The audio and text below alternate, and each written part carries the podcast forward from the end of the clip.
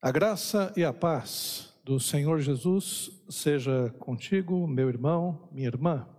Nós vamos dar início então à nossa escola bíblica dominical.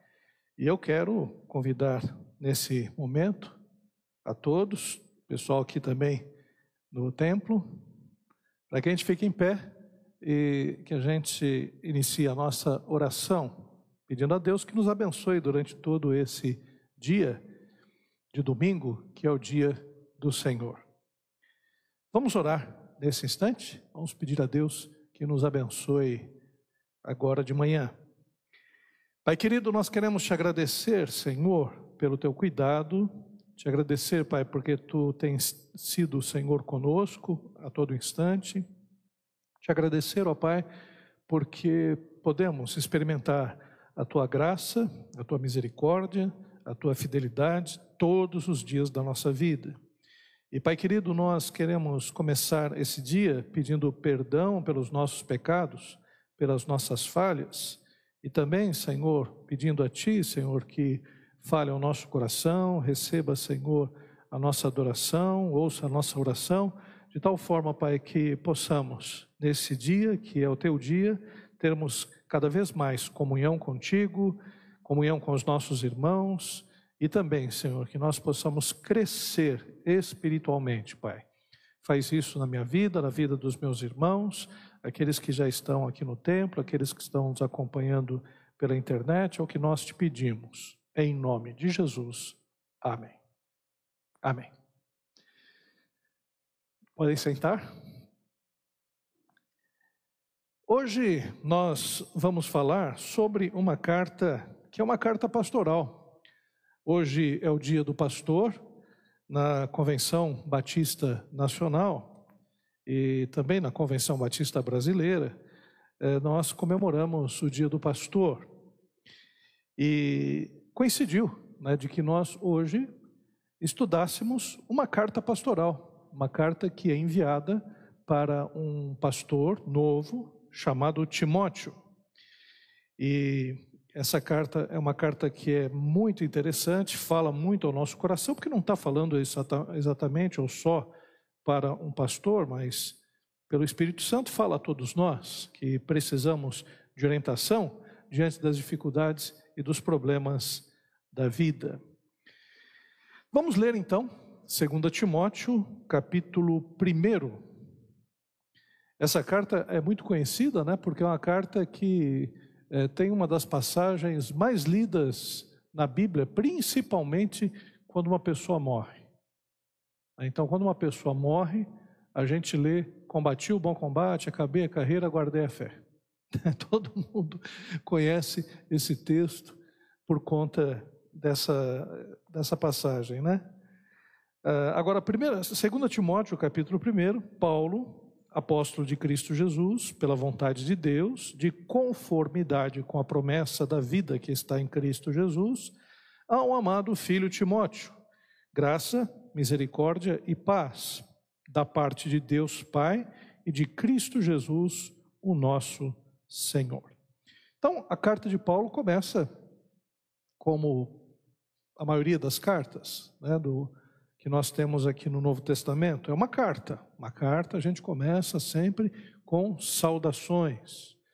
E o apóstolo Paulo tem a costumeira saudação, graça e paz. E quando se fala, quando se refere a pastores, acrescenta misericórdia. O que essa carta então está dizendo? Primeiro, o conteúdo dessa carta é um apelo a Timóteo para que se mantenha fiel a Cristo, ao Evangelho e a Paulo, incluindo uma última investida contra os falsos mestres. É, essa carta é importante porque o que está acontecendo? O apóstolo Paulo está falando a Timóteo. Timóteo é um jovem pastor, está numa igreja complicada, que é a igreja de Éfeso, uma igreja que teve como fundador, o apóstolo Paulo. O apóstolo Paulo ficou três anos em Éfeso, ensinando. Era uma igreja que tinha um pessoal muito capacitado. Também, é, depois, o apóstolo João vai para essa igreja, depois de Timóteo. O apóstolo João estava em Pátimos, eh, teve a visão do Apocalipse e depois vai para essa igreja de Éfeso. Então, uma igreja que recebe não somente a Paulo, mas também a João, dois dos principais apóstolos. Só faltou receber Pedro, aí já era covardia. Mas mesmo sendo uma igreja tão boa teologicamente, ela é uma igreja que está tendo infiltrações de falsos mestres. Tem um pessoal que está entrando nessa igreja, está trazendo muito problemas para o Timóteo. E Timóteo é, é novo, não sabe lidar muito bem com esses problemas. Eu até preguei no culto dos jovens uma passagem de 2 Timóteo, falando né, sobre como que o Timóteo se sentia. Timóteo era um jovem pastor, estava muito frustrado com a igreja, e Paulo era uma pessoa que estava presa, estava na cadeia, estava prestes a ser martirizado. Então era uma situação muito difícil, tanto para Paulo como para Timóteo. O autor é o apóstolo Paulo, como nós já conhecemos. A data, possivelmente o ano 64. E por que possivelmente o ano 64? Foi o ano em que é, Nero colocou fogo em Roma. O Nero, ah, Nero colocou fogo em Roma. É o que dizem, né? As más línguas. É, a gente acredita que não foi Nero que colocou fogo em Roma. É, é que quem escreveu, os historiadores da época, atribuíram a culpa a ele. Né? Mas pegar fogo em Roma, todo verão pegava. Era uma festa Roma. Roma era uma bagunça. É, as casas eram muito próximas, casas de madeira. Geralmente a plebe ficava embaixo, os mais ricos ficavam em cima. E quando o verão era muito forte, né, muito calor e tudo mais, o pessoal fazia uma fogueirinha, ia esquentar alguma coisa e pegava fogo. Mas o fogo que pegou dessa vez foi um, um fogo muito grande, pegou vários bairros. É, o Nero teve que colocar toda a sua guarda, até para ajudar a guarda do, de César mesmo, para apagar incêndio. E o que aconteceu? Os dias foram passando e aquele negócio, o povo insatisfeito. Perdeu sua casa, perdeu tudo, o povo já não gostava de Nero. E o que eh, o pessoal notou? Que os bairros cristãos e também de judeus não tinham pegado fogo. E aí o pessoal ficou com raiva também dos cristãos, porque primeiro que os cristãos estavam crescendo, estavam uh, sendo acusados pelos romanos de serem pessoas extremamente desagradáveis. Porque os cristãos não participavam das festas, festa romana era um negócio, era festa a Baco, aos deuses romanos, era um orgia, bebedeira, carnaval. carnaval. Então os cristãos não participavam das festas dos deuses, não adoravam os deuses, é, também não participavam dos jogos, dos Jogos Olímpicos, que era o que Romano gostava. Até hoje, todo mundo gosta de esporte. Só que também o esporte era dedicado aos deuses do Olimpo. Também eh, os cristãos eram tidos como pessoas que odiavam todas as coisas que os romanos proporcionavam. E havia os boatos os cristãos não adoravam os deuses romanos. Os deuses que tinham dado, segundo os romanos, uh, esse poder, o império romano. E então, o que todo mundo dizia: olha, esses cristãos não são confiáveis. Eu acho que eles são ateus, porque eles não têm uma imagem. Eles adoram um Deus Oh, meu Deus do céu. Gustavo Lima, por que Gustavo Lima aqui? Eu não falei do Gustavo Lima. Né? Bom, deixa eu, deixa eu apagar aqui. É, falei em festa, pronto, Gustavo Lima. É, né? Então, o que eh, nós vemos aqui? Os ateus, cristãos eram ateus porque não adoravam imagens. E aí todo mundo começou a ficar nervoso com os cristãos e acreditam também, as más línguas, que alguns cristãos começaram a sair na rua dizendo: está vendo? Está vendo? Vocês ficam adorando esses deuses. É, Roma vai ter problemas com essa idolatria. Aí, o que Nero fez? O Nero chegou e acusou aos cristãos de terem colocado fogo em Roma. Maldade isso. Aí mandou prender 300 cristãos. Crucificou os cristãos na Via Ápia. Imagine, por exemplo, a MMDC, cheia de cruzes e cristãos ali, é, sendo crucificados. E durante a noite colocaram fogo para iluminar a Via Ápia. Colocaram fogo nos, nos corpos. Coisa horrorosa, terrível. E o povo gostando. O povo romano meio sanguinário, né? achando que está vendo, é isso mesmo. Nós estamos nessa situação porque teve romanos que se desviaram dos nossos deuses e começaram a adorar um Deus estranho, um Deus que nem é, se apresenta como uma imagem, na verdade, seguindo uma religião que é uma religião de ateus e de gente que não gosta da nossa civilização. E nessas, quem estava lá? Pedro e Paulo. Pedro, que era judeu, também foi crucificado. Né? Pedro, na condição de um servo, de um escravo, digamos assim, dos judeus, dos romanos. Os judeus eram escravos, um povo dominado pelos romanos. E Paulo, que era, além de judeu, também era cidadão romano, não podia ser crucificado. Paulo, ele só podia ter uma morte mais misericordiosa, que era a decapitação. Morte mais rápida, tudo. Você vê o mundo girando, né? Aí, mas morre rapidinho. Crucificação, não. Crucificação, você vai esvaindo em sangue, depois o seu corpo fica insepulto, é uma desonra muito grande. Então, o romano não podia morrer desse jeito. Então, é esse o quadro que está acontecendo. E o apóstolo Paulo está escrevendo essa carta meio que já percebendo que ele vai ser decapitado. Tanto é que no finalzinho diz: Ó, combati o bom combate, acabei a carreira, guardei a fé. Então, é isso que nós podemos perceber aqui no contexto dessa carta. Por isso que a gente crava 64 depois de Cristo. Porque foi o ano em que Nero matou os cristãos.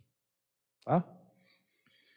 Bom, quem recebe essa carta é Timóteo, principalmente, mas também a igreja. A primeira saudação em 4, 22 é dirigida somente a Timóteo e a segunda a um grupo. Olha o que está escrito em 2 Timóteo 4, 22. Vamos lá.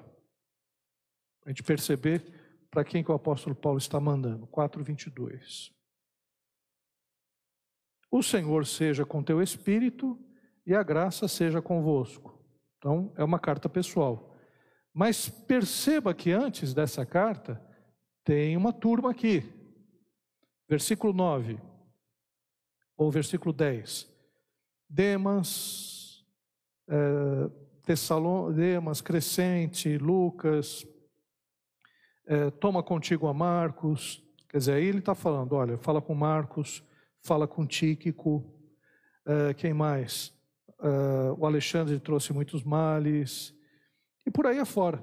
Ele vai falando para algumas pessoas, por exemplo, no versículo 19: saúda a Prisca ou Priscila e Áquila, né, na casa de Onesíforo. Né, então ele fala para Timóteo também cumprimentar algumas pessoas que estavam lá eh, juntamente com ele em Éfeso, ou próximo de Éfeso é, tinha várias cidades né, próximas de Éfeso. Vamos lembrar que Éfeso é uma das igrejas da Ásia Menor. No Apocalipse, Éfeso também é lembrada. juntamente com outras igrejas, né? Colosse, uh, também é, Colossenses, é lembrado? Em Apocalipse, deixa eu ver lá. Segunda Timó, é, Apocalipse, que Tiatira, Sardes, dá uma olhadinha em Apocalipse capítulo 2. Esmirna. Vamos ver aqui as igrejas aqui. Então, no capítulo 2, Éfeso, Esmirna, Pérgamo, Tiatira, Sardes, Filadélfia, Filadélfia e Laodiceia. São as sete igrejas do Apocalipse e Éfeso está entre essas sete igrejas. É, todas elas ficam na Ásia Menor. Fica onde? Onde a Elana está. Ou estava, né? A Elana teve que voltar, a Raquel Elana. A Raquel Elana estava em Esmirna.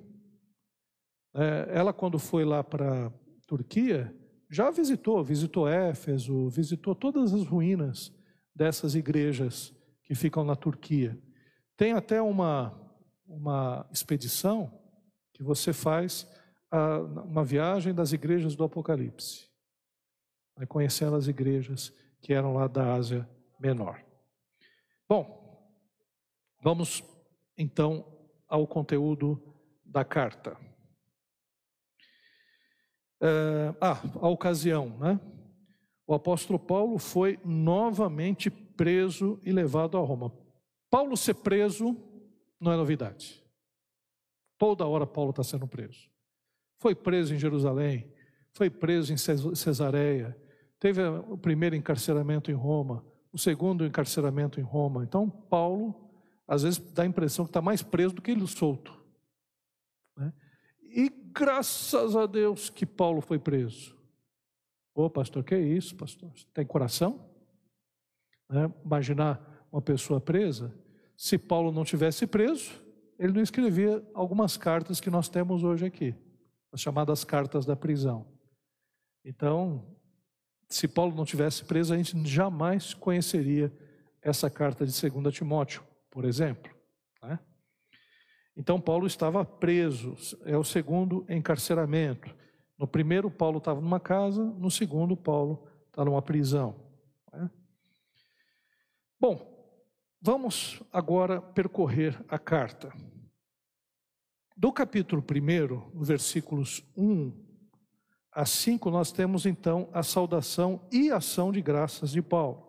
Versículo 3, ele diz: Dou graças a Deus, a quem desde os meus antepassados sirvo, com consciência pura, porque sem cessar me lembro de ti nas minhas orações, noite e dia.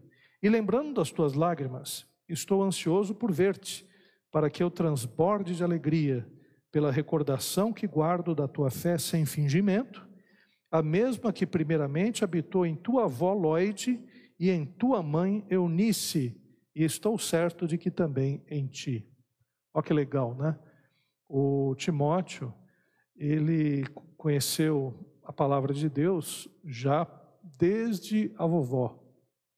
Né? Então ele já é terceira geração de pessoas que creem. Né? E essa informação é muito importante, né? porque a gente às vezes se espanta e, e chama pessoas que têm aqueles testemunhos né? É, dramáticos. Então a pessoa vem na igreja tal, até convida para dar o testemunho: olha, eu matei 30, roubei tantos, eu fui preso 20 vezes, na cadeia aceitei Jesus, era maconheiro, cracoleiro, traficante, né? fui, é, era do, da máfia, é, fui preso pela, pelo pessoal lá da, da SWAT, né? passei pelo CSI, né? fui condenado lá pelo Lei e Ordem, e aquele testemunho cumprido, cumprido, cumprido, pessoal, oh, Aí no finalzinho, e aí aceitei Jesus. Uma vida toda errada, toda problemática. É, é claro que a gente glorifica a Deus porque o sujeito se converteu, ainda bem. Né? Porque se não se convertesse, a gente podia ter morrido na mão dele. Né? Mas como é bom a pessoa ter a sua vida inteira na fé em Cristo Jesus. A pessoa está ali, aprendeu, foi apresentado na igreja, cresceu, se batizou, e foi tendo a sua vida seguindo o Senhor. Não é maravilhoso isso? Claro que é. É muito melhor. É um testemunho. Eu acho que a gente tinha que dar esse testemunho. A pessoa vinha em frente, ó, oh, gente, eu quero dar um testemunho aqui. Aceitei, fui apresentado na igreja, aceitei Jesus há tantos anos, tal, fui batizado, estou aqui firme, viu, gente? E pronto, glória a Deus. É o melhor que pode existir, é um testemunho desse. E é o testemunho de Timóteo. Timóteo, inclusive, é pastor. Então, Timóteo foi além, né?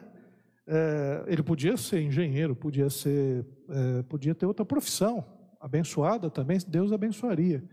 Mas no caso dele, ele é pastor e Deus abençoou, né? E estava abençoando Timóteo. E, e, por causa da Lloyd, da vovó e da mamãe Eunice, que foram muito importantes. Ah, e o pai do Timóteo? O pai do Timóteo era um romano, né? Então, a gente pode perceber que a influência que ele teve foi justamente da sua avó e da sua mãe. Bom, é, indo um pouco mais para frente, do capítulo 1, no versículo 6 ao 13, nós temos o primeiro apelo a Timóteo. Timóteo está meio derrubado, né? Não é fácil, não, a vida pastoral. Hoje é dia do pastor, né? A vida pastoral também tem alguns momentos difíceis e, e Timóteo está passando por um momento difícil. E ele diz: Olha, versículo 6: Por essa razão te admoesto que reavives o dom de Deus que há em ti pela imposição das minhas mãos. O que está acontecendo com Timóteo? Timóteo está pensando: oh, será que eu sou pastor mesmo? Estou aqui pastoreando, o pessoal não me ouve, tem uns falsos mestres aqui, eu não sei não, viu? Acho que eu não sou pastor não. Vou, sei lá, vou voltar para matemática, vou para outra outra profissão. E Paulo está dizendo: não, não é assim. Reavives o dom que há em ti. E esse dom que há em ti, não pense que é, não é percebido. Ele foi, é, inclusive, ministrado por imposição das minhas mãos. Quer dizer, eu reconheço em ti que você é pastor. Você tem um testemunho de pastor. Então, reavives o dom. Continue. E é assim na nossa vida espiritual também, né? Às vezes a gente está servindo a Deus, vem alguns problemas, algumas dificuldades que a gente é, fica em dúvida. Qual é a nossa posição no corpo de Cristo, o que nós devemos fazer e por aí afora. Então, uh, o apóstolo Paulo está dizendo, está como que levantando né, um pouco o ânimo de Timóteo. É o que nós precisamos, muitas vezes. Né? É, teve um dia aí que eu estava meio cabisbaixo, estava né, pensando algumas coisas, tal, né, não estava muito legal é, em relação até o ministério. Aí, do nada, do nada, Fui colocar um combustível num posto. O frentista chegou, olhando para mim, né? Eu já achei meio estranho, né? Porque o frentista olhou firme assim para mim, né? Porque geralmente o pessoal nem olha nos olhos da gente, a gente nem olha nos olhos do frentista. Fala a verdade. Você nem reconhece o frentista. Né? Aí pedi, põe 100 reais, porque é de 100 em 100 reais. Não dá para colocar 300, 400. É 100 e 100 reais e orando para que Deus multiplique o combustível. Aí falei, bota 100 reais, tal. Aí mexi no celular. Aí o sujeito ficou olhando assim para mim. Você é o pastor Maurício, né? Falei, opa, sou, sou o pastor Maurício. Oh, eu sou irmão da fulana, tal. Rapaz, é uma benção a tua igreja, viu? Gosto da tua mensagem, tal. Falei, falei, puxa, do nada, né? E eu fiquei muito feliz naquele momento no momento que eu estava assim meio, né? Às vezes a gente pensa, ah, será que está valendo a pena, tal. Coisa que, coisa do, do inimigo mesmo, botando minhoca na cabeça da gente. E aí, naquele momento, né, veio uma resposta, dizendo, não, é como se Paulo dissesse, reavives o dom que há em ti. Então foi uma resposta rápida até de Deus para a minha vida. E é o que Paulo está fazendo com Timóteo. Timóteo, para com isso, Timóteo. Não é porque você é novo, não é porque você está passando esses problemas que você não é um pastor. No versículo 14, por exemplo, ele diz: guarda o bom depósito mediante o Espírito Santo que habita em nós. Então, é, é isso. E, e, ele ainda chega, se coloca como exemplo, fala, Paulo, ô, Timóteo, veja o meu exemplo. Estou aqui, estou preso, estou sofrendo. Você está aí com problemas? Eu estou aqui preso. É isso mesmo, Timóteo. A gente passa por problemas mesmo. O ministério não é um mar de rosas. É isso que ele está colocando. E a vida cristã também é assim. A vida cristã também é assim. Estava lendo um autor chamado Dallas Wheeler, excelente livro, maravilhoso, chamado A Conspiração Divina. E no livro do Dallas Wheeler, ele trabalha a ideia de um triângulo, né? Fala do Espírito Santo, aqui em cima, um tesouro, o triângulo do tesouro, ele diz assim. O Espírito Santo, ele age na nossa vida através de eventos. Esses eventos são testes, provações e lutas que nos fazem né, ser, é, sermos aperfeiçoados, discipulados, é, cada vez mais maduros na fé. Então, o que o Dallas Willard está falando, em outras palavras, é que teste, provação, dificuldade, luta, problemas fazem parte do nosso discipulado cristão. E é verdade. Aliás, ele vai além, ele diz que são bênçãos de Deus, permitidas pelo, pelo nosso Senhor, para que a gente amadureça e cresça no discipulado cristão. Ah, pastor, queria ouvir isso? Não. Queria que você me dissesse que Deus vai tirar essas lutas aí e pronto, acabou.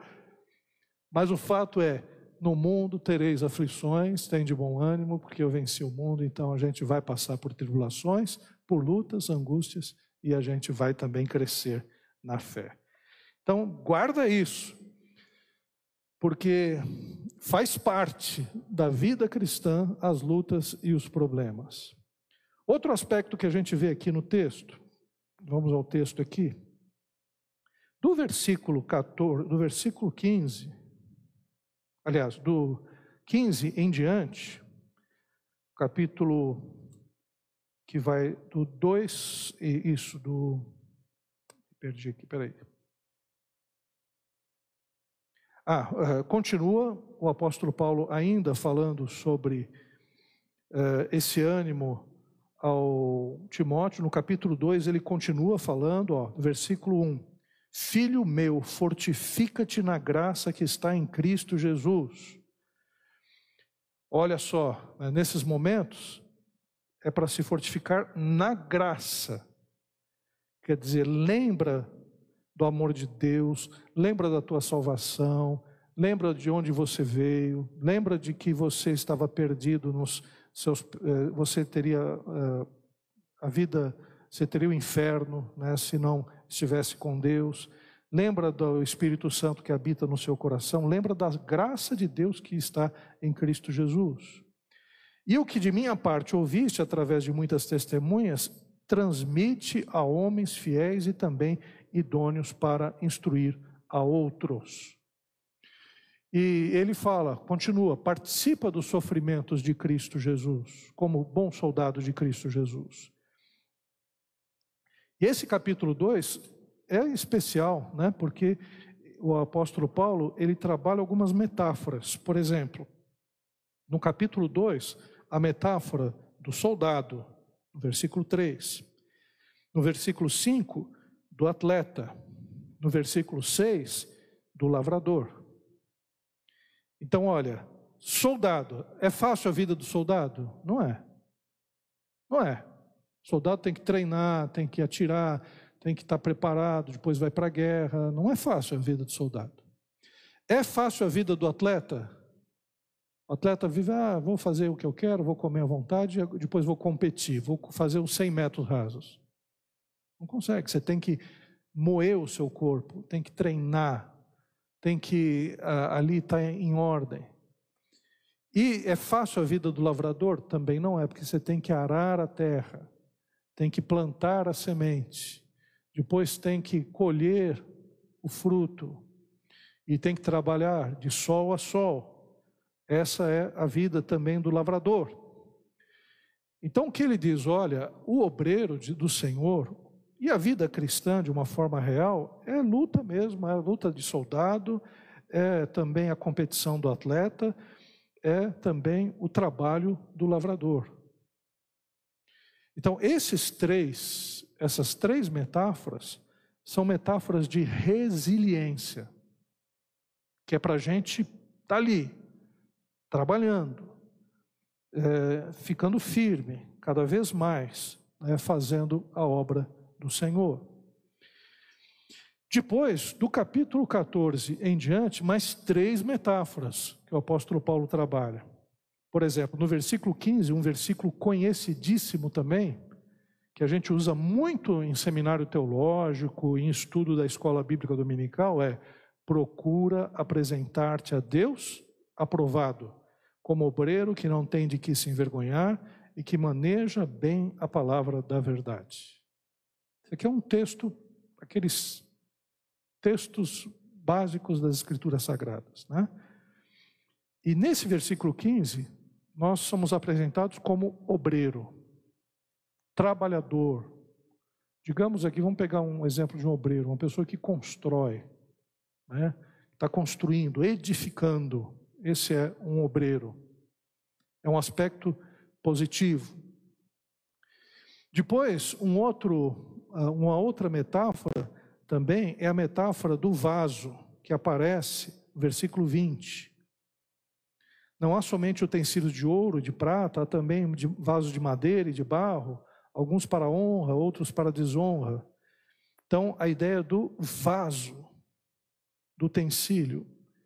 Então, nós somos obreiros, vasos, e o versículo 27, 24 fala do servo, escravo.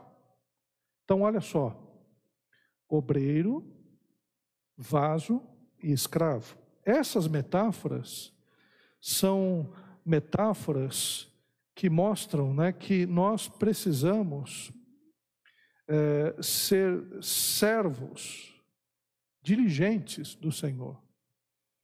Servos que fazem coisas positivas, que constroem. É o obreiro, é o vaso que é um vaso de honra, é o servo que faz a vontade do seu Senhor. Isso porque o Timóteo ele está bravo, está brigando com o pessoal o, que são os falsos mestres, está discutindo. Ele está deixando que a paixão da mocidade dele, quer dizer, que a imaturidade dele, né, fale mais alto. Então ele está brigão. É o que o texto mostra aqui. Olha o que diz assim no versículo 22. Foge das paixões da mocidade, segue a justiça, a fé, o amor, a paz, com os de coração puro invocam o Senhor. Então o apóstolo Paulo diz: olha, versículo 16, um pouco para trás, evita os falatórios inúteis e profanos, pois o que deles usam passarão a impiedade ainda maior. Então, eh, na, na obra do Senhor, ou até mesmo no Evangelho, a gente tem a tentação de ficar batendo boca com as pessoas. Então, na faculdade, vem um ateu, ah, você fica lendo livro de crente, não sei o que tal. Aí a, a tendência nossa é de nos defender, de bater boca também e de brigar com a pessoa. Às vezes na família, que tem outra pessoa de outra religião, de outra fé, ou até mesmo até crente brigando com crente. Ah, você acredita no pré-milenismo? Eu sou pós-milenista. Ah, você acredita que é, Jesus vai voltar antes ou depois da grande tribulação? Né? Ah, você é pentecostal, você fala em línguas, eu não acredito em línguas. Ah, você não sei. Crente brigando com crente. Ah, você usa a versão Almeida? Ah, eu uso a linguagem de hoje. É muito disso, muita criancice. Aliás, tem programa na TV e na internet que fica ali, só estimulando a briga, a famosa treta. Tem um site que é Treta Gospel. Onde já se viu um negócio desse? É, Então, uh, e nós estamos numa sociedade muito complicada, uma sociedade que é assim, que brigona, o pessoal só quer saber de direitos, direitos, direitos, e deveres, ninguém está nem aí para os deveres. Né? E Paulo está dizendo, Timóteo, sai dessa confusão, vem para cá, e seja obreiro, se ocupa em construir, se ocupa em ser um vaso de honra, né? Tem um vaso bonito aqui, ó. Ó que vaso bonito. Né? Tem um vaso lá atrás também. Um vaso de ornamentação, para que a pessoa veja fale, que vaso bonito. Quer dizer, que testemunho maravilhoso você tem. É, seja servo de Deus, faça a vontade do seu Senhor. Não fique apenas defendendo né, os seus pontos de vista. Prega a palavra. Né? Seja diligente com a palavra de Deus, faça direitinho. Mas não fique aqui nessa confusão dos diabos, porque é uma confusão dos diabos. Né? Mas onde está o diabo aqui? Versículo 26. É, mas é, no versículo 25 diz: Olha, discipline com mansidão aqueles que se opõem na expectativa que Deus lhe conceda não só o arrependimento para conhecerem plenamente a verdade. Teve uma menina, 15 anos, testemunho da menina maravilhoso. Chegou um sujeito, foi debochado, ela, é, você vai para a igreja, né? O que, que você vai fazer na igreja, hein? Vai dar dízimo lá para a igreja, lá? Vai dar dinheiro? Você não vai em festa, né? Aí o que, que você vai fazer na igreja? Menina, eu vou orar pela tua alma, para Deus poder chegar e te salvar. O sujeito calou a boca. Calou a boca, porque ela respondeu com mansidão, não caiu na provocação. Não, eu vou orar por você, pela tua família para que Deus te abençoe. Acabou.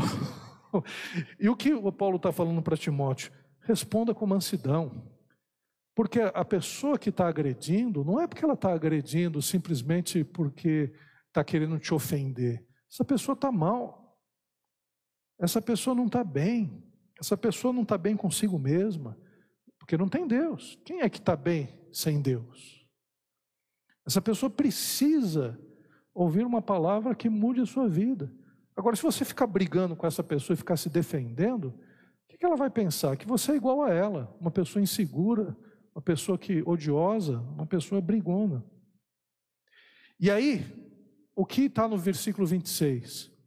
Mas também é, haja retorno à sensatez, livrando-se eles dos laços do diabo, tendo sido feitos cativos por ele para cumprirem a sua vontade. Então, essa briga toda, jogando um contra o outro, não sei o que, está o diabo por trás. Inimigo das nossas almas, atrapalhando essa sociedade, bagunçando a vida das pessoas, criando inimizades. Né? E aí nós temos, eh, mais adiante, uma profecia que é, digo, desculpe a palavra, né, pauleira. O capítulo 3, o apóstolo Paulo traz um quadro das pessoas. E dessas pessoas, que não são só as pessoas do mundo, são pessoas até dentro de igrejas.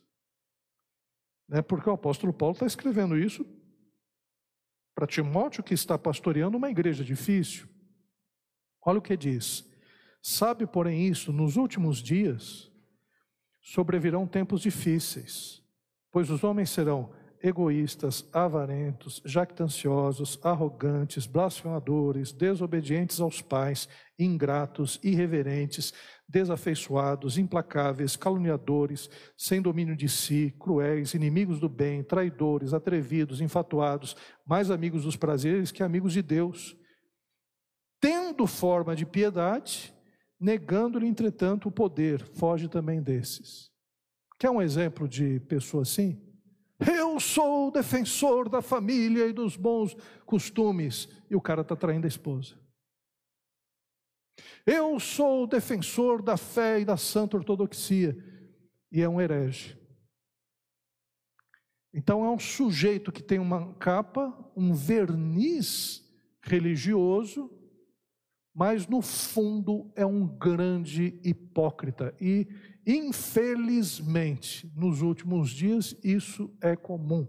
Então você vai ver isso em pastores, em falsos pastores e falsos crentes. É isso, que vão estar por aí. E gente querendo se aproveitar dessa condição. Então o apóstolo Paulo está dizendo: olha, Timóteo, é isso mesmo, vai ter problema. Você vai ter problema. E é, mais para frente, e, e ele ainda diz: ó, Pois entre estes se encontram os que penetram sorrateiramente nas casas e conseguem cativar mulherinhas sobrecarregadas de pecados, conduzidas de várias paixões, que aprendem sempre e jamais podem chegar ao conhecimento da verdade. Quer dizer, é uma união de problemas, sujeitos que são hipócritas, juntamente com pessoas que são fofoqueiras, que são pessoas também que seguem esses líderes. Olha só que interessante, né? Porque essas pessoas são assim e tem aqueles que o seguem, que são iguais. Então, essa é a razão porque existem seitas. O que eu tenho visto notícias que são estarrecedoras de pastores com problemas morais. E tem gente que segue não, mas é só uma escorregadinha. Ah, todo mundo erra mesmo e tudo mais. Ora, a Bíblia nos mostra que o pastor ele tem que ser padrão dos fiéis. Paulo diz para Timóteo para que seja padrão dos fiéis. E cada crente tem que lutar por isso. Não estou dizendo que nós não possamos ter erros e possamos pecar, mas se erramos e pecamos, temos que ser disciplinados. Um pastor que erra tem que ser afastado do púlpito, tem que ser tratado, tem que ficar um, dois, três, quatro anos para ser tratado. E dependendo do pecado que ele cometeu, não voltar mais para o ministério. Não é brincadeira, ministério. Em relação aos membros da igreja, a mesma coisa, temos que tratar um dos outros, não pode ter hipocrisia no nosso meio, não pode ter problemas aqui que, eh, que façam com que o evangelho eh, se torne é, um motivo de escárnio para as pessoas. Porque se você, meu irmão e minha irmã, ou se o pastor cai num adultério, se você cai num roubo, se você faz um pecado socialmente gritante como nós vemos na sociedade, o sujeito que está tomando a pinga dele aqui do lado está dizendo, por isso que eu não vou na igreja, viu? Eu tomo minhas pingas, mas eu sou honesto. Eu adúltero e confesso que adúltero, não sou que nem aquele pastor ali, aqueles crentes lá, que faz as coisas escondida e diz que é crente. Percebe? Percebe que a gente acaba dando combustível ao cinismo das pessoas. A igreja tem que ser uma comunidade de, de terapêutica, onde as pessoas, todas doentes, e todos nós temos as nossas doenças, estamos sendo tratados, sendo curados, sendo cada vez mais aperfeiçoados e santificados à imagem de Cristo Jesus. Igreja não é só para a gente frequentar para pedir bênção. Igreja é lugar onde nós somos conformados à imagem de Cristo Jesus a cada dia. É o que o apóstolo Paulo nos ensina. E por quê? Jesus diz isso. Jesus escreveu o sermão da montanha dizendo: oh, vocês têm que ser pacificadores, vocês têm que ser como os pobres de espírito, vocês têm que ser desse jeito e, e, e sigam o meu ensino, me obedeçam, porque aquele que me ama é aquele que obedece às minhas palavras, e vocês fazendo assim, vocês vão ter uma casa sobre a rocha, vocês vão crescer, e a vida de vocês será uma vida abundante, uma vida abençoada uma vida cheia de bênçãos, vocês serão férteis, quer dizer, vocês produzirão muito fruto, justamente porque vocês estão me obedecendo e cada vez sendo mais parecidos comigo. É, essa é a proposta do Evangelho. Não é vem como está para ficar do jeito que está. Porque do jeito que estava, a coisa estava ruim demais. Então o apóstolo Paulo está mostrando isso aqui Né? Foge desses que se dizem cristãos, mas são arrogantes, blasfemadores, desobedientes aos pais, ingratos, irreverentes. Né? Muda né, a sua, o seu círculo de amizade. Deixa eu pular no capítulo 4, então está o final. No final, o apóstolo Paulo, então, ele apresenta a sua situação, ele vai ser morto, e as últimas palavras sempre são as mais belas e tocantes. E ele diz: Conjuro-te perante Deus e Cristo Jesus, que há de julgar vivos e mortos pela sua manifestação e pelo seu reino. Prega a palavra, insista, quer seja oportuno, quer não, corrige, repreende, exorta com toda paciência e doutrina. Pois haverá tempo em que não suportarão a sã doutrina. Pelo contrário, cercar-se-ão de mestres segundo as suas próprias cobiças, como que sentindo coceiras nos ouvidos, e se recusarão a dar ouvidos à verdade, entregando-se a fábulas. Tu, porém, se sóbrio em todas as coisas, suporta as aflições, faz o trabalho de um evangelista, cumpre cabalmente o teu ministério. E aí ele se despede.